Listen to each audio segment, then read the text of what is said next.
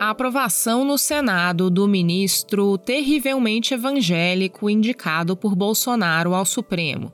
A nova queda do PIB trimestral do Brasil. A filiação do presidente ao PL. As medidas de governos por temor da variante Ômicron. E mais. Eu sou a Letícia Arcoverde e esse é o Durma com Essa, o podcast de notícias do Nexo.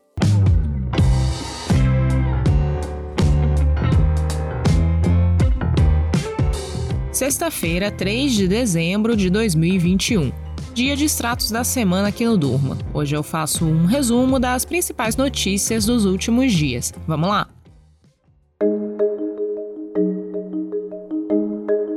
A semana que termina foi marcada pela aprovação no Senado do nome de André Mendonça para ocupar uma vaga no Supremo, depois de mais de quatro meses de espera. A nomeação vai concretizar a promessa feita pelo presidente Bolsonaro de ter um ministro, nas palavras dele, terrivelmente evangélico no tribunal. Mendonça foi advogado-geral da União e ministro da Justiça. Nesses cargos, ele atuou em defesa de pautas do bolsonarismo e mandou investigar críticos do presidente. O novo integrante do Supremo vai ser o segundo nome indicado por Bolsonaro ao tribunal, depois do ministro Cássio Nunes Marques, e vai poder ocupar a corte até 2047. Aqui no Nexo, a Isabela Cruz contou como foi a sabatina de Mendonça no Senado. Mendonça, que também é pastor presbiteriano. Ele tentou mostrar aos senadores que não vai abraçar pautas radicais. Uma vez aprovado, ele descreveu a entrada na corte como uma conquista para os evangélicos do Brasil. A primeira reação foi dar glórias a Deus por essa vitória. É um passo para um homem, mas na história dos evangélicos do Brasil é um salto um passo para o homem, um salto para os evangélicos. Depois de dois anos sem partido, o presidente Jair Bolsonaro se filiou ao PL. A entrada na legenda, comandada por Valdemar Costa Neto, a nona sigla da carreira de Bolsonaro, marca a volta oficial dele a um partido do Centrão.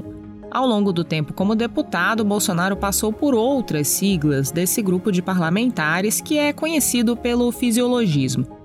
Aqui no Nexo, o Gabriel Zanlorense e o Lucas Gomes detalharam num gráfico as trocas de partidos dos últimos presidentes brasileiros. E aqui mesmo no Durma com essa, a gente mostrou como a aliança com o Centrão posiciona Bolsonaro para 2022. Os links para conferir esses conteúdos e os outros que eu citar ao longo do programa estão na descrição do episódio de hoje.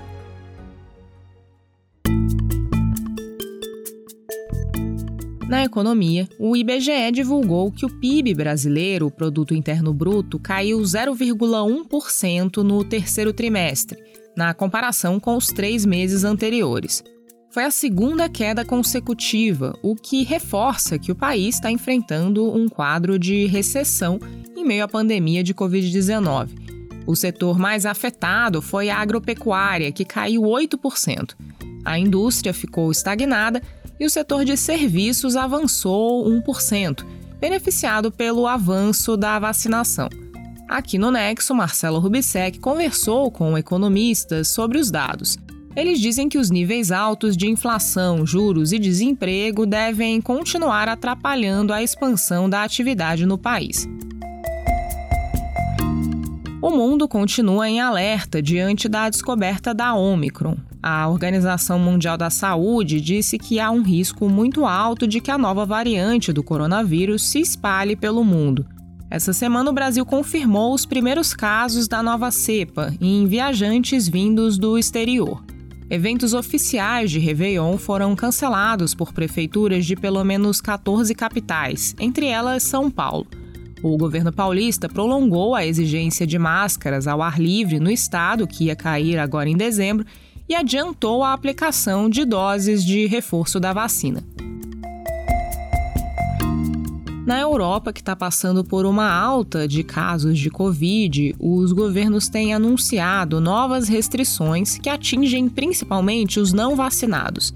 Enquanto isso, países do continente africano têm dificuldade para avançar na imunização contra a Covid. Além da desigualdade na distribuição de doses pelo mundo, os desafios também aparecem na logística e na resistência da população. O Estevão Bertoni mostrou por que isso acontece e como a circulação do vírus contribui para o desenvolvimento de novas variantes, como a Omicron. Esse foi mais um Stratos da Semana. Na segunda-feira a gente está de volta. Até lá!